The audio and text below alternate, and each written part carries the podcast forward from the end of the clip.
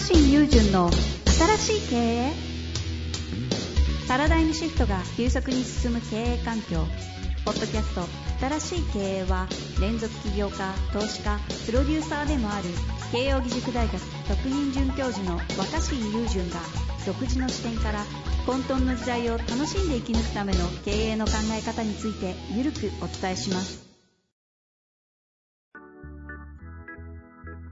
こんにちは、遠藤和樹です。若新雄純の新しい経営。若新さんよろしくお願いします。はい、お願いします。さあ、ということで、今日も行きたいと思いますが、なんか最近のシェア、自慢、なんかあります？いや、そんなことない。な特にないですけど。特にないですか？うん。じゃあ、じゃあ。なんか、そうですね。まあまあ、ひょんな、ひょんな、ひょんなことから電気自動車を買ってしまったんで。マジ？あのえ、どういうことですか、うん。いや、なんでだ？本当にひょんなこと。もな、なんか、な、流れというか、ノリというか。まあちょっとだから、え、ところって、まあちょっと、まあそれは、詳しくね、う、もう言えないんですね電気。ほうん。某、某 P 社の電気自動車買って、まあ地元で乗るんですけど、東京だとちょっと電気自動車、ちょっと結構 EV スタンドとかまだ使えそうなそうですね。そうだから、うん。ただ、まあなんかその、あのね、なんかひ人生に一個広がりができてワクワクするんだよね。その、電電気自動車ってまださ、言うてヨーロッパほど日本はこう、ステーシ電気ステーションっていうかその EV スタンドも多く、多くないし、まだ、まだガソリン車に比べると、運用面では不便だと思うんだけど。めっちゃ不便ですよね、普通に考えて。うん。でもさ、でもなんかさ、この EV スタンドがどこにあるかみたいなアプリとか入れたりとか、どこで入れると安いのかとか、どこでどう充電すると早いのかとか、充電とこう、コーヒー飲むタイムを上手にセッティとか、いろんなこうなんかね、なんかね、ワクワクする遠回りなんだよね、すごい。そうとそうなんかこの、電気自動車に乗るっていう遠回りを通してう、んすごいなんか、あんま新しい体験が増えそうで、やっぱだから一言で言うと好奇心なんだろうね、やっぱね、そういうの買っちゃうのはね。いやー、おもろい話ですね。それ、若新さんらしいし、すごい実験的な人生もこういうところであるんですね。そうだね。で、まだみんながみんなが EV 乗ってるわけでもないから、確かまあ、人、一足先にちょっと試してみたくなっちゃったっていう。はい。に。まあねあまあでもちょっと、なまあちょっと、これね、電気自動車買ったところで、ーうん。僕の人生は何も別にこうレベルアップはしないんで、正直。レベルアップもしないし、なんていうのかな、そのなんか、スキルアップもしないし、なんかその、上に上がれるわけじゃないんだけど、なんか確実になんか横に広がりそうな感じがあって、しかも別に誰かのためとかさ、自分の中で勝手に、もう次は、そう、で、うん、そうそう、電気ステーションを探して回る暮らしとか面白そうだなって、それだけだし。えー、いや、前回のさ、意思決定の話あったじゃないですか。うん。どうやって選択するかみたいな話。あの回答にちょっと繋がりそうなんで、ぜひ聞いてない方はね、前回のやつ聞いた上で今の話聞くと。確かに言われてみればね。瞬発的に決めたんでしょ、きっとそれ。そうだね。で、やっぱその、まあ地元地元、地元で乗るんだけど、やっぱガソリン車を乗り続けるか、その、電気自動車に今変えるかって、その、た完璧な正しさはないと思うんだよね。確かに。そうするともうそれそを、の、うん、そう。すごいですね。そしたらでもそれを、やっぱ、好き好んで乗ってる自分の、あの、せ生活を、まあ正解にしていける自信があるっていうか。いやうんー、すげえ繋げてきただ。うんだって俺がハッピーだったら絶対それが正解じゃん。自分にとってはね。まあよくわかんないけど、まいやいや、本当じゃあ、当すごい面白いこの話ちょっと興味ありすぎて聞きたくなっちゃうんですけど、また、またタイミングでね、いろいろシェアしていただけると思うので、質問に我慢していきたいと思います。とは言っても、はいこの質問も面白い面白いのでいきますよ。はい。えー今日はですね、この方も経営者だ、経営者からご質問いただいてます。えー経営者同士が共同をして事業に投資する際のコツがあれば教えてください。というタイトルです。プライベートな縁から知人の経営者同士で北海道の限界集落の旅館を買収して経営することになりました。若新さんのポッドキャストを聞いて実験的な取り組みを自身の中に増やしていこうとしていた最中だったのでワクワクしています。しかしその一方で不安もあります。投下資金がショートすることは実験なので全く構わないのですが、共同出資者同士で人間関係が悪くなる事態は絶対に避けたいなと思っています。弊社一人オーナーでここまでやってきてしまったので、その辺のノウハウが全くなく、若新さんの経験からここは抑えておけよという部分があれば聞いてみたいです。という質問ですね。もうまあ、共同、共同ってことは、どっちかが上か下かではなく、うんうんうん。二人でってことでしょ？まあ、なんですかね。うん、そうすると、僕の持論ですけど、お、まあ、能力とか性格が似た人同士は絶対にうまくいかないんじゃないですかね。ああ、うん、絶対にうまくいかないと思う。それはもう意思決定ができなくなってしまうから、うんうんうん。うん、その、そもそもだってさ、考え方とか価値観とか能力が似てる人が二人で共同でやって、うん。二人とも同じ考え方で毎回同じように意思決定するんだったら二人でやる意味ないな。まあお金だけ出してもらってね、利益を分けるのは別だけど。はいはいはい。でも二人でやるってことは二人で意思決定して、二人で二人の考えを混ぜていくわけでしょ？うんうん。でもその、その似たような経験や能力を持っていると、意見がぶつかった時にどっちで選ぶかってめちゃめちゃ難しくなるじゃないですか。確だから、やっぱそれは、それは僕は共同っていうか、まあそのコラボレーションではないと思ってるんですよ。かに。ああ、あ、そもそもね、うんそれを共同とは言わんと。うん。じゃあその、組むことに意味がある、有機的なコラボレーションってなんだろうっていうと、うん。やっぱり全く、その経験や能力が違う人と組むから広がるみたいな。うんうん僕今までやっぱそういう共同、コラボレーションっていう形でやってうまくいったのは、自分とは全く違う人だけですね。へえ、面白い。うん、で、うんで、今はもう自分と似ているタイプ、似ている感じの人とは、絶対にコラボとかないです。てか、ここまでちょっと個性豊かになると似てる人がちょっと存在しなそうな感じもする。いやいやいや、まあまあそ、そんなこともない。まあまあでも、それ、まあ近しい人っているよ、うんその全然。はいはいではい、それが明確な主従関係の中だったら、それはど、ちょっと意見が食い違った時に、立場が上の人が決めれば済む話なので、うんうんうんそれはこう、例えば後輩だったりとか、若いうんような、自分より若いような人で、自分と似ていて波長があって手伝ってくれる、自分の意思決定のもとでっていうのはいいと思うんですよ、全然。なるほど、なるほど。うん、でもそうじゃなくて、なんか友なんかなんか友達なわけでしょ、なんかね。うんうん。ですね、友人縁でって言ってますからね。うん、そうそうそうそう。そういうなんか、そういう感じでやっちゃうと、似ていたら、自分と似てるなとか近しいなと思ったらアウトだと思います。で。それは、それはその意思意思決定とかでぶつかって、あの、どっちかを選ぶとどっちかが否定された気持ちになってしまうんで。あうん。あ。う。うんんうん。うん。ところが、全く経験とか能力が違う人とだとあんまそうならないんですよね。うん僕がうん今まで組んでやっぱりうまくいったコラボレーションいくつかあるけど、うん一つはもう、なんだかんだで10年近く前だけど、うん。うん。まあ10年も経たないから、歌舞伎町でね、ダイニングバーやってた時にあ、あ、はいはいはい。うん、まさにそのお店を共同経営してたんですけど、そう、あれ共同だったんですか？そうそう。うんあの、二人で、あの、前のオーナーから、えっ、と、合資会社ごと引き受けて、はいはい。で、そ面白いの懐、かしいです。そう、で、あの、その、元店長だった人が新しく社長になろうとしたんだ、ななってやろうとしたんだけど、この人が、えっ、とね、えーある島出身で、うん。高校中退だったかどうとか忘れたけど、東京出てきて、はあはあはボクサーと俳優を目指して東京出てきあ。て、おで、えっ、と、保険証も年金手帳を持ってなくて、はあはあ。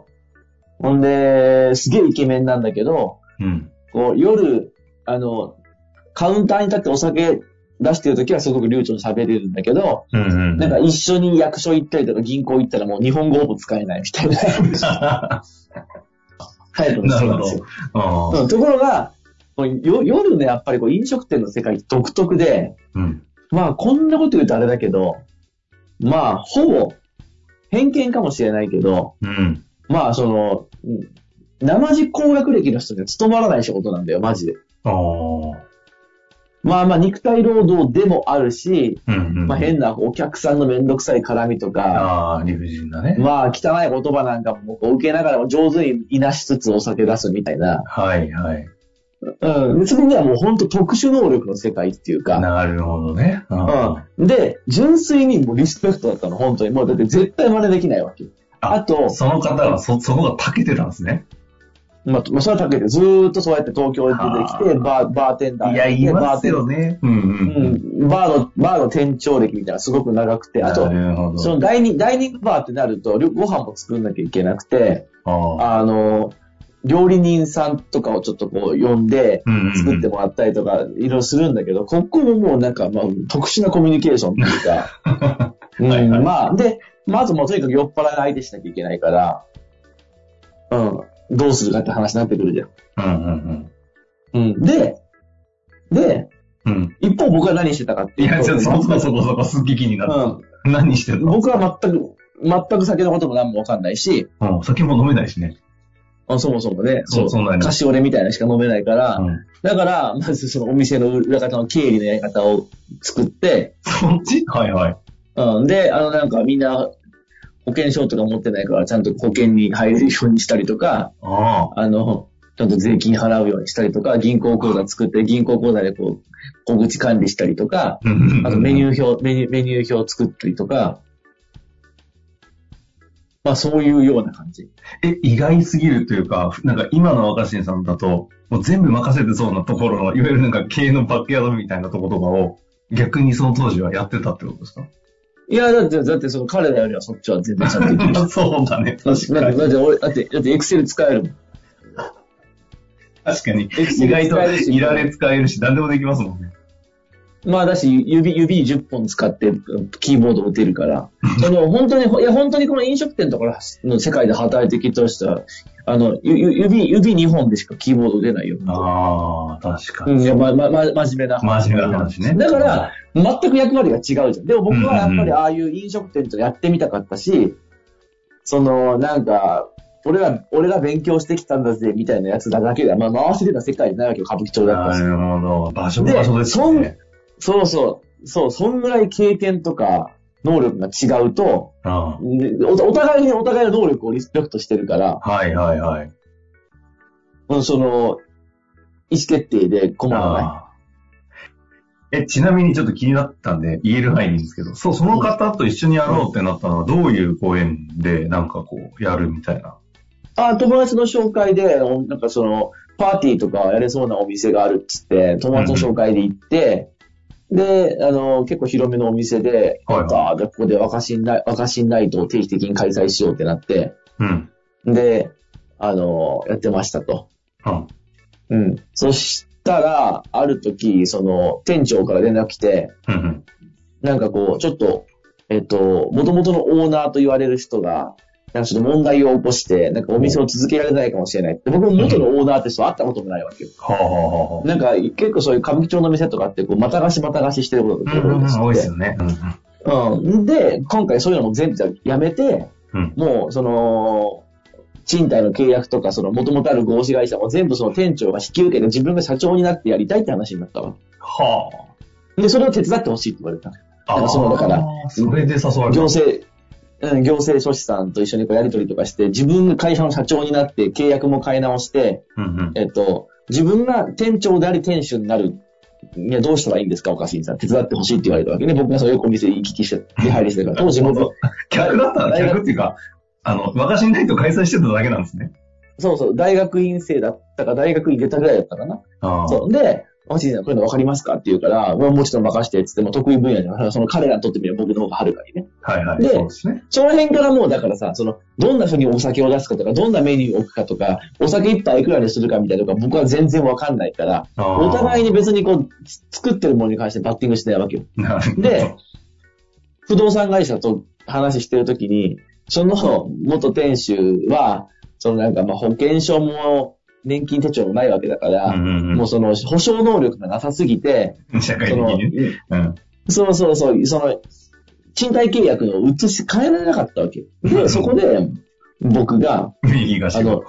僕が入って、さらに僕のおかんまで使って、こう、保証体制を作って、ああ。で、あのー結構家賃が高かったから、ああ、じゃあ、若新さんと若新さんのお母さんが、若新さんは共同で契約して、若新さんのお母さんも保証になってくれるならいいですよって言われて、じゃあまあちょっと面白そうだし、って言って実践、結果的に共同経営することになった。ええいや、まさになんか近しい感じのごご縁で、今そう知人になってからの感じなんですね。うん。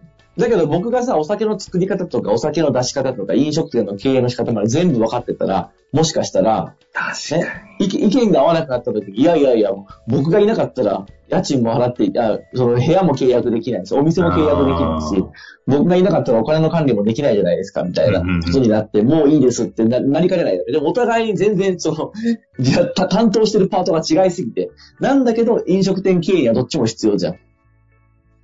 納得ですね。有機的なコラボレーション、近しい能力。そうそう。そう。だからそれと同じような考えで、うん。そうそう。で、それと同じような発想で、あの、例えば、サバエ市役所の JK 化みたいなのも、僕と、その市役所職員とのコラボレーションってのはすごくうまくいったんで、全くタイプが違うかああ、なるほど。なんか、ふ夫婦とかにもなんか置き換えられそうな話ですね、これ。どどどう組むんだからまあ、だから、そうそうそう。完全な上下関係だったら別に、うんいいんだけど、うん。うん、その、で、対等にコラボレーションするってなったら役割が全然違う人とだと、お互いにその自分にない部分を尊重し合うから、まあ、なんか何何倍になるみたいなことだと思うんだよ。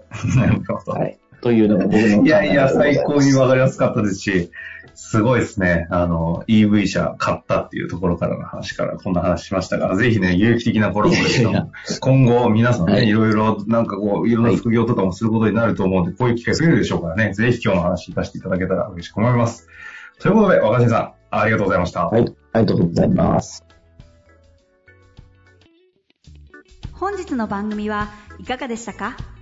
番組では若新雄純への質問を受け付けておりますウェブ検索で「若新雄純」と入力し検索結果に出てくるオフィシャルサイト「若新ワールド」にアクセス。その中の「ポッドキャスト」のバナーから質問ホームにご入力ください。